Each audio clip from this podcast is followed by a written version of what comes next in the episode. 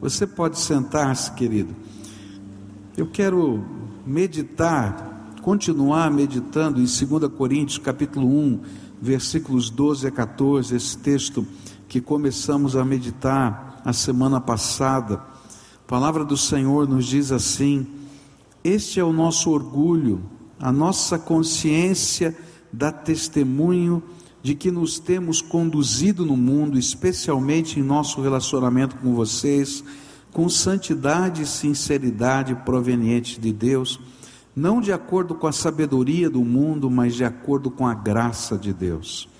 Pois nada lhe escrevemos que vocês não sejam capazes de ler ou entender, e espero que, assim como vocês nos entenderam em parte, venham a entender plenamente que podem orgulhar-se de nós, assim como nós nos como nos orgulharemos de vocês no dia do Senhor Jesus. Nós começamos a estudar esse pequeno parágrafo e começamos a aprender a respeito daquilo que Paulo vai chamar de verdadeiro orgulho cristão. Lembra que a gente falou que tinha um grupo de pessoas, emissários que tinham vindo de Jerusalém e eles tinham chegado naquela igreja, é, descaracterizando o ministério de Paulo, colocando em xeque as credenciais apostólicas dele, deles, cheios de orgulho por serem cristãos que traziam toda a tradição do judaísmo. E aí então Paulo diz assim: olha, há coisas que a gente pode se orgulhar em ser cristão, mas a gente tem que passar por alguns testes para poder se orgulhar de ser cristão. E eu quero dizer para vocês quais são os testes que a gente tem que passar para poder se sentir orgulhoso, não é, de ser cristão. E ele então colocou o primeiro teste que nós estudamos domingo passado pela manhã, que foi o teste da consciência. A nossa consciência dá testemunho de que nos temos conduzido no mundo, especialmente em nosso relacionamento com vocês, com santidade e sinceridade provenientes de Deus, não de acordo com a sabedoria do mundo, mas de acordo com a graça de Deus. Paulo disse: olha, primeiro teste é o da consciência. A consciência é esse mecanismo criado por Deus que existe em todos os homens, que dá um senso de certo e errado para a gente, quer a gente queira, quer não, quer a gente conheça a palavra ou não. E ele diz: olha, a gente tem que passar no teste da consciência. Mas ele não para no teste da consciência, porque a consciência pode ser é, cauterizada. É? Eu posso abafar a minha consciência. E ele diz: não, então não só no teste da consciência, mas a gente tem que também passar pelo teste das fontes. Quais são os valores que estão construindo a minha consciência? E ele vai dizer nesse versículo 12, né, que não era pela sabedoria do mundo, mas pela graça de Deus que operava na vida dele, por essa sabedoria do alto, é que ele estava sendo julgado, sendo testado por Deus. E aí a gente aprendeu sobre o teste das fontes. De onde vêm os nossos valores? Se eu sou um verdadeiro cristão, o meu valor não pode vir daquilo que é o pensamento comum desse mundo, não pode vir apenas da ciência ou das metodologias. A nossa, o nosso senso de valor, a nossa construção de realidade tem que vir, acima de tudo, da graça de Deus que nos foi revelada, e esses são os valores. E eu preciso passar pelo teste das fontes. Depois aprendemos hoje pela manhã dois outros testes, que foi o teste da integridade. E muito bonito, porque a palavra que ele usou aqui, a palavra sinceridade, a gente falou um pouquinho sobre a origem dessa palavra, não é? Que era sincera, e a palavra grega, né, que vem de é, juízo do sol, então você colocava o vaso contra o sol para ver se ele tinha microporos, e ele está dizendo isso: olha, para a gente poder se orgulhar da nossa vida cristã, eu tenho que passar no teste do sol da justiça a minha vida é colocada diante de Deus, e aí nós podemos ver se tem microporos, pecados que estão ocultos, escondidos, que às vezes a gente nem sabe o nome porque a gente já se conformou com eles e a gente não passa nesse teste. E aí então ele coloca o próximo teste, que é o teste da santidade. E nesse teste da santidade ele vai dizer: olha, eu que estou lá vendo os microporos, não posso colocar cera, porque se eu colocar cera, quando aquecer a panela, vai vazar água de novo, porque a cera vai derreter. E aí então eu preciso da graça de Deus, da unção do Espírito, da santificação, da transformação que só Deus pode fazer para pegar o vaso quebrado, o vaso cheio de buracos e transformar num vaso para a honra e para a glória de Deus. Ele vai retomar esse tema lá no capítulo 4 de 2 Coríntios, falando sobre o vaso de honra e o vaso de desonra. Mas agora à noite eu queria falar sobre os dois próximos testes. Aquilo que eu vou chamar, o primeiro deles, de graça visível. Ele vai dizer assim nesse texto: não, esse é o nosso orgulho a nossa consciência dá testemunho de que nos temos conduzido no mundo, especialmente em nosso relacionamento com vocês, com santidade e sinceridade provenientes de Deus, não de acordo com a sabedoria do mundo, mas de acordo com a graça de Deus. A terceira, esse terceiro teste que um cristão, quando passa, pode se orgulhar, é o que eu chamo de graça visível. Graça na Bíblia é o favor imerecido de Deus que se derrama sobre nós, especialmente na nossa salvação. Então ninguém é salvo pelas suas obras, diz a Bíblia. Só pode ser salvo pela graça e foi isso que Jesus demonstrou na cruz do Calvário, quando ele morreu por nós. Ele nos deu um presente que nós não merecíamos salvação. O que nós merecíamos era o inferno. Por isso que Romanos vai dizer que ninguém pode se desculpar de estar indo para o inferno. Vai achar uma desculpa para isso porque nós merecemos, nós pecamos, e pecamos até contra a nossa consciência que nos acusa. Mas graça é esse agir de Deus que se derrama sobre nós quando nós não merecemos e nos oferece um presente que é tremendo salvação. Mas não para na salvação. E é interessante como Paulo, ele é capaz de entender que a graça vai muito além da salvação. Se Deus tivesse parado e, te, e, e nos dado apenas a graça salvadora, gente, já seria uma riqueza que não dá para contar. Mas Paulo tem a consciência de que essa graça, esse favor imerecido, ele vai além, ele não parou na cruz.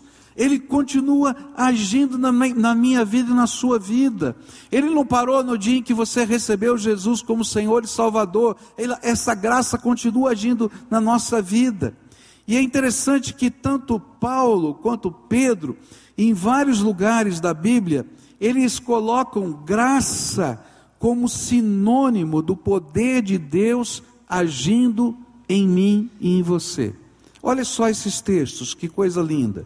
1 Coríntios 3,10: Conforme a graça de Deus que me foi concedida, eu, como sábio construtor, lancei o alicerce e outro está construindo sobre ele.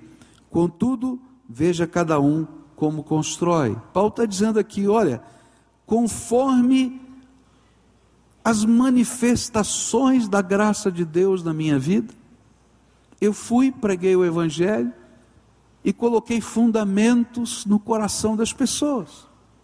Conforme o poder da graça na minha vida, eu fiz isso. Em 1 Coríntios 15, 10, ele vai dizer assim: Mas pela graça de Deus, sou o que sou, e a sua graça para comigo não foi inútil. Antes trabalhei mais do que todos eles, contudo não eu, mas a graça de Deus comigo. Que coisa tremenda. Se você hoje foi, se você já foi transformado pelo Senhor Jesus, e se você está vivendo a vida cristã, você pode dizer como Paulo: pela graça de Deus, eu sou o que sou. Esse versículo para mim marcou muito a minha vida. Quando eu vim aqui para Curitiba, eu tinha 29 anos de idade, fui convidado por essa igreja. É, já era uma grande, uma das grandes igrejas do Brasil, com 1.014 membros na ocasião. E eu fui convidado para pregar com vistas ao ministério. E eu fiquei hospedado na casa do Sofonias. E eu vim aqui para a igreja, não é? E vi a igreja muito diferente, não é, do que eu era, do que eu vivia, do que eu estava acostumado como pastor na cidade de São Paulo. E teve um comentário da dona Janeti na mesa que foi ainda mais chocante. Ela estava incomodada comigo, né, e perguntou: é, é, que idade você tem, pastor? Aquele jeitinho da dona Janetina, que idade né? o senhor tem, tal, não sei o quê. Eu disse, eu tenho 29 anos. É um menino. E eu falei, Senhor, tenha misericórdia. E aí eu fui orar. Eu estava lá no quarto de hóspedes da casa deles e, e dizendo para minha mulher: Isso aqui não é igreja para gente, não é o lugar, acho que não tem nada a ver com a gente. Eu acho que eu sou muito jovem para isso e tal. E quando eu estava orando junto com a minha esposa, foi esse o texto que Deus me falou. Eu sou o que sou pela graça de Deus. Você está entendendo? Se a gente é o que é hoje, não é porque você estudou, porque você tem título, porque você é capaz. Eu sou o que sou pela graça de Deus. Há algo de Deus que está fazendo transformação na minha vida, que me capacita, que me transforma, que me dirige. E eu estou aprendendo a cada dia, não estou pronto, estou em constante processo de aprendizado, mas é a graça de Deus que não parou na cruz, mas que continua agindo na minha vida.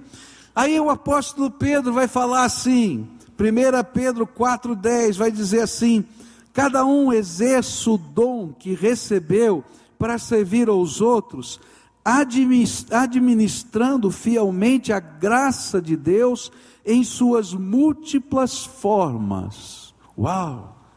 Que texto maravilhoso! E aí ele está colocando uma pitada a mais. Pedro está dizendo o seguinte: não apenas você é o que é hoje, porque a graça de Deus está se manifestando na sua vida, mas os dons que Deus tem derramado sobre você, as capacidades que Deus está colocando sobre a tua vida, são manifestações da graça, de uma multiforme. A palavra multiforme aqui é uma palavra muito interessante na língua grega, quer dizer multicolorida graça. Né? Eu fico olhando lá no meu computador, ele diz assim: que o meu computador, lá a tela do meu computador, pode fazer não sei quantos milhões de cores. E ele é limitado. Tá? Agora você imagina a multicolorida graça de Deus, as tantas formas pelas quais Ele está derramando graça, como poder, como misericórdia, como capacidade, como transformação na nossa vida. E Paulo está dizendo o seguinte: olha, eu posso me orgulhar, eu posso sentir uma santa alegria, quando eu posso ver a graça de Deus agindo na minha vida. Porque sempre que eu enxergar a graça de Deus agindo na minha vida, Deus há de ser glorificado e não nós. Porque tudo veio dessa graça de Deus. Por isso, Paulo vai comparar a sua obra com a obra dos seus acusadores. E ele faz isso de uma maneira muito sutil, quando afirmou que não foi a sabedoria deste mundo que ele usou como base para o trabalho feito naquela igreja, a igreja de Corinto, mas que foi na autoridade da graça de Deus. Porque há uma diferença tremenda entre a ação da sabedoria humana e a graça divina. Olha só o que Tiago fala sobre sabedoria humana e sabedoria divina. Quem é sábio e tem entendimento entre vocês? Que o demonstre por seu bom procedimento, mediante obras praticadas com a humildade que provém da sabedoria. Contudo, se vocês abrigam no coração inveja, amarga ambição egoísta, não se gloriem disso, nem neguem a verdade. Esse tipo de sabedoria não vem dos céus, mas é terrena, não é espiritual, mas é demoníaca. Pois onde há inveja e ambição egoísta, aí há confusão e toda espécie de males. Mas a sabedoria que vem do alto é, antes de tudo, pura depois pacífica, amável, compreensiva, cheia de misericórdia, de bons frutos, imparcial, sincera, fruto da justiça, semeia-se em paz para os pacificadores. Você consegue entender a cutucada que ele deu nos homens lá? Né? Ele está dizendo assim: ó, vocês estão dizendo que não é, vocês vieram cheios de sabedoria, eu venho cheio de graça. Por isso vocês estão deixando a igreja uma confusão como está hoje. Enquanto quando saí daí tinha gente se convertendo. Há uma coisa tremenda que precisa ser um teste na nossa vida. As pessoas precisam ver em nós a graça de Deus. E esse é o teste. Graça visível graça que toma forma concreta na minha vida, graça que se manifesta, graça que se torna autoridade. 1 Coríntios 2, versículos 4 e 5 vão dizer assim: A minha palavra e a minha pregação não consistiram em linguagem persuasiva de sabedoria, mas em demonstração do Espírito e de poder para que a vossa fé não se apoiasse em sabedoria humana, e sim no poder de Deus. Paulo vai dizer nessa carta, 2 Coríntios: vocês querem uma credencial? Eu vou mostrar uma credencial.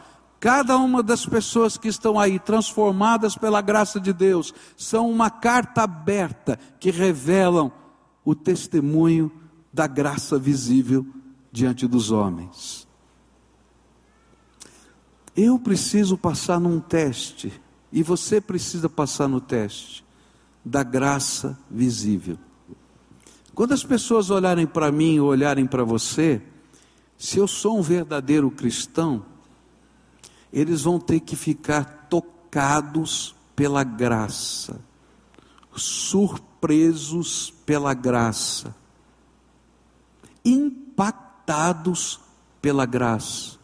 E isso vai acontecer de uma maneira multiforme. Não é uma coisa padrão.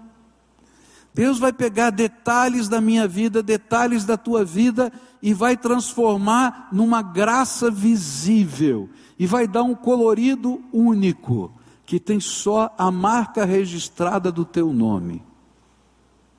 E você vai poder dizer: sou o que sou pela graça de Deus. Há tanta coisa bonita com relação a, a esse tema que mexe com o meu coração. A primeira delas foi uma, uma carta que eu li essa semana. Uma família. Eu quero trazê-los aqui, viu, Talita, para darem testemunho.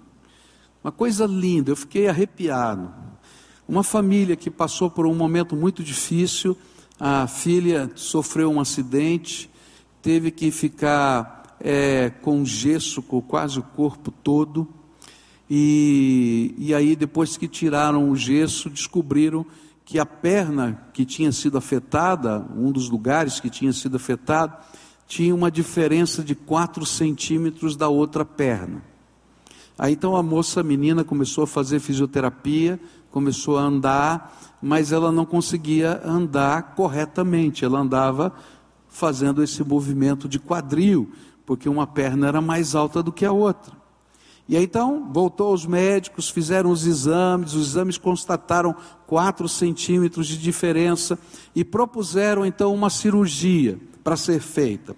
É uma cirurgia para fazer crescer o osso. Eu não sei se vocês já viram essa cirurgia, ela quebra o osso, não é? Coloca uns, umas hastes de metal e vão esticando o osso de tal maneira que ele vá so, so, é, soldando e esticando até a medida certa. Ela teria que ficar aproximadamente um ano com aqueles pinos de metal até crescer os quatro centímetros. E aí então, quando foi colocado isso, a menina entrou com o coração apertado, a mãe com o coração apertado, a família com o coração apertado, e a médica disse: Olha, vocês vão para casa, voltem um mês que vem aqui para a gente conversar. E a mãe disse o seguinte para a família: Olha, vamos entrar numa campanha de oração. Eu creio que Deus pode fazer qualquer coisa, se Ele criou o céu e a terra do nada, Ele pode fazer crescer osso de perna. Vamos fazer uma campanha de jejum e oração. E aí a família começar, começou a fazer essa campanha em casa, de jejum e oração. Gente aqui da nossa igreja. Senhor, tenha misericórdia de nós, nos livra disso. Se for a tua vontade, nós vamos seguir aquilo que é o teu projeto. Mas se o Senhor pode atender o nosso clamor de socorro, vem, visita. E assim foi. No meio daquele mês de oração, a menina olhou para a mãe e disse assim: Mãe, senhora percebeu que eu não estou mais balançando o quadril? Ele falou: é verdade. Está acontecendo alguma coisa, mas vamos continuar orando. E assim continuaram, o mês todo. Aí, quando voltaram para o médico, a mãe e a filha foram à consulta e elas foram com um propósito no coração. Ok, nós oramos, você não está sentindo mais esse balanço, mas nós vamos pedir um diagnóstico vão pedir para a médica fazer uma reavaliação da sua perna. E aí, quando chegaram lá, disseram para a médica: Olha, a médica perguntou: estão prontas para fazer a cirurgia? Posso marcar a cirurgia? Falou: Queríamos uma coisa antes, que a senhora reavaliasse a perna da minha filha. E a médica olhou assim, achou estranho e falou assim: Por quê? E ela disse: Olha, Durante esse mês todo nós estamos orando e pedindo para Deus fazer um milagre. Que Deus estica o osso.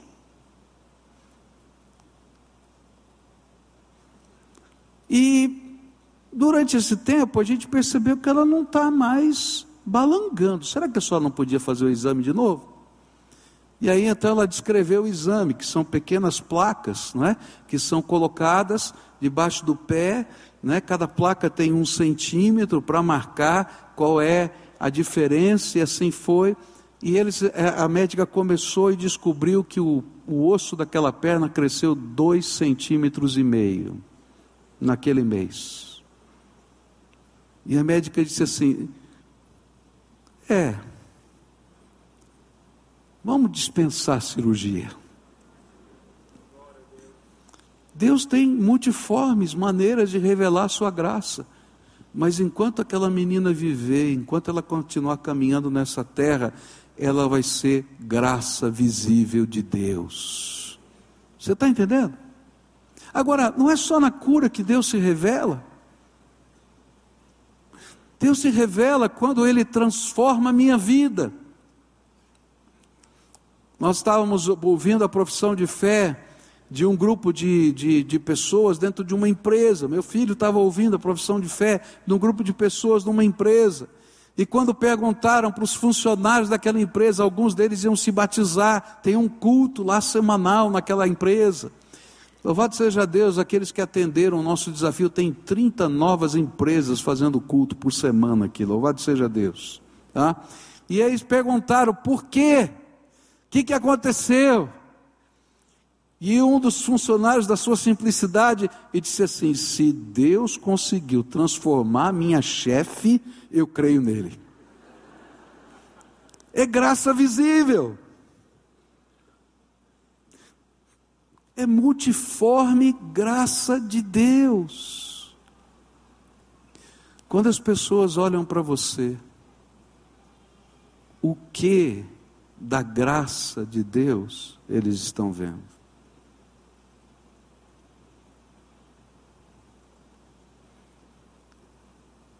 E de repente, quando a gente começa a entender esse sentido da vida, a gente pode dizer: Eu sou o que sou pela graça de Deus. E aí, por onde a gente passa, a graça se torna visível. E cada vez que a graça se tornar visível, eu posso ter orgulho, aquela sensação gostosa de alegria, porque a glória não é minha, é do Deus que está manifestando a sua graça. A última coisa que eu queria deixar com você é o último teste. Versículos 13 e 14 desse mesmo texto dizem assim: Pois nada lhes escrevemos que vocês não sejam capazes de ler ou entender, e espero que assim como vocês nos entenderam em parte, venham a entender plenamente que podem orgulhar-se de nós, assim como nos orgulharemos de vocês no dia do Senhor Jesus. Eu vou chamar esse teste do orgulho que a gente pode ter no coração e gerar no coração dos outros por causa da nossa vida, de o teste da capacidade de inspirar a vida na fé em outros. A última qualidade que Paulo exalta aqui, esse último teste que precisa ser vencido, é a capacidade de inspirar pessoas. Ainda que Paulo estivesse sendo criticado pelos emissários da discórdia, eles certamente podiam compreender, pelo menos em parte, quem era Paulo. E o povo de Corinto, se trouxesse à memória as marcas que Paulo deixara neles, inclusive a sua conversão, poderiam orgulhar-se em Paulo. Assim como Paulo se orgulhava na igreja que havia fundado ali. Paulo vai dizer em vários momentos: olha, lembrem, nessa carta mesmo, que tipo de homem eu fui quando estive com vocês. E essa era a grande pergunta que estava sendo tratada ali. E a grande resposta que a gente vai encontrar nessa carta toda era o homem que era capaz de amar e inspirar, a ponto de vocês darem a sua vida a Jesus. Por isso, vocês são a maior recomendação que eu tenho, uma carta aberta que diz quem eu sou. Há uma coisa linda aqui. Se eu vivo a graça visível, se a minha consciência não me condena, se a integridade faz parte da minha vida, se a santidade de Deus deixa o bom perfume de Cristo em mim, então por onde eu passar,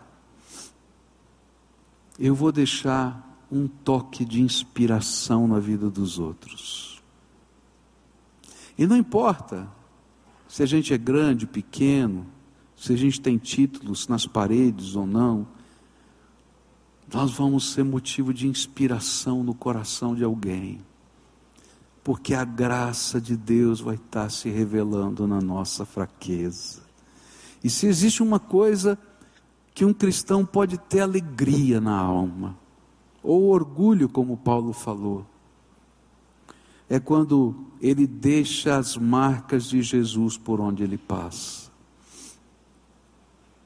Toda dona de casa aqui já tentou limpar um vidro e às vezes, por infelicidade, você pega um vidro, não é? pega um pano para limpar limpar o vidro que está engordurado. Você já pegou um pano engordurado e tentou limpar vidro? Já viu como é que fica? fica uma coisa enrolada, não dá nem para explicar, né? Um pastite. Fosse o italiano, eu ia dizer um pastite ali, tá? Uma confusão. Mas eu fico pensando que esse é um bom exemplo para a gente entender o que significa inspirar outros. Quando eu sou graça visível, quando eu, eu vivo uma vida cheia do Espírito e a santificação faz parte do meu viver, por onde eu passo,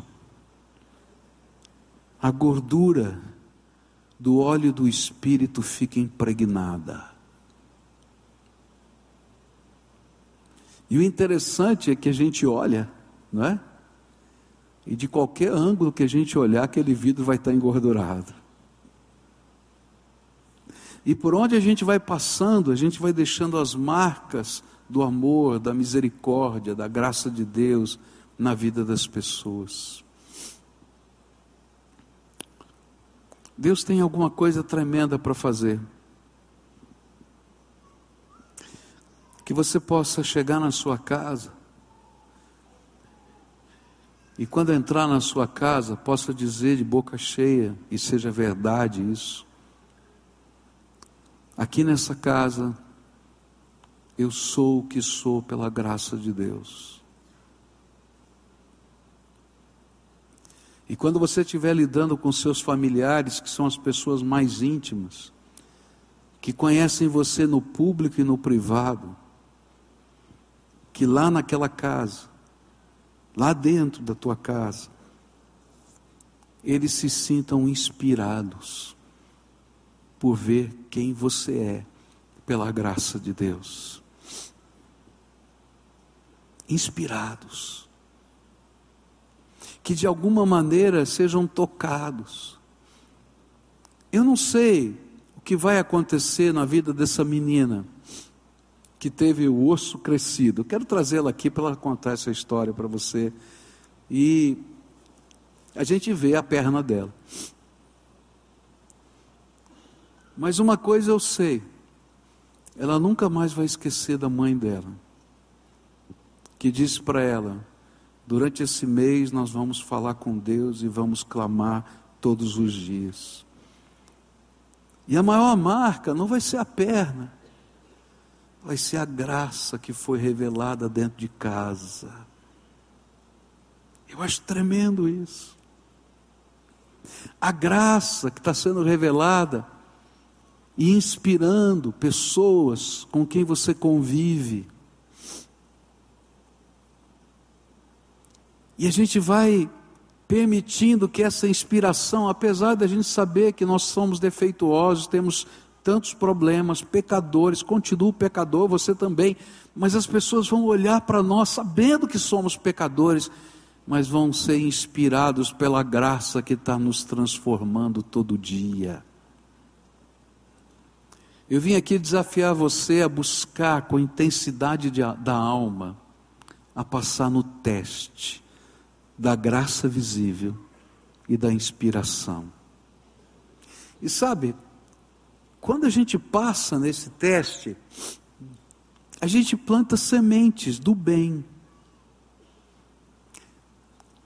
E às vezes, na batalha que a gente vive, na dinâmica da vida, a gente não percebe como estas sementes do bem vão germinando ao longo do tempo.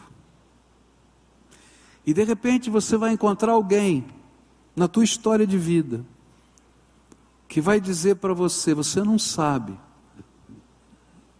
como você me abençoou. Eu te abençoei? É. Você lembra? Naquele lugar, naquela situação, aconteceu isso. Quando você ouvir isso, lembra? Naquele dia você foi graça visível e inspiração de fé no coração de alguém. Eu oro todos os dias para que Deus me permita ser graça visível. Que Deus me permita ser inspiração de fé, porque só eu sei quantos defeitos eu tenho. Talvez a minha família saiba um pouquinho, não é?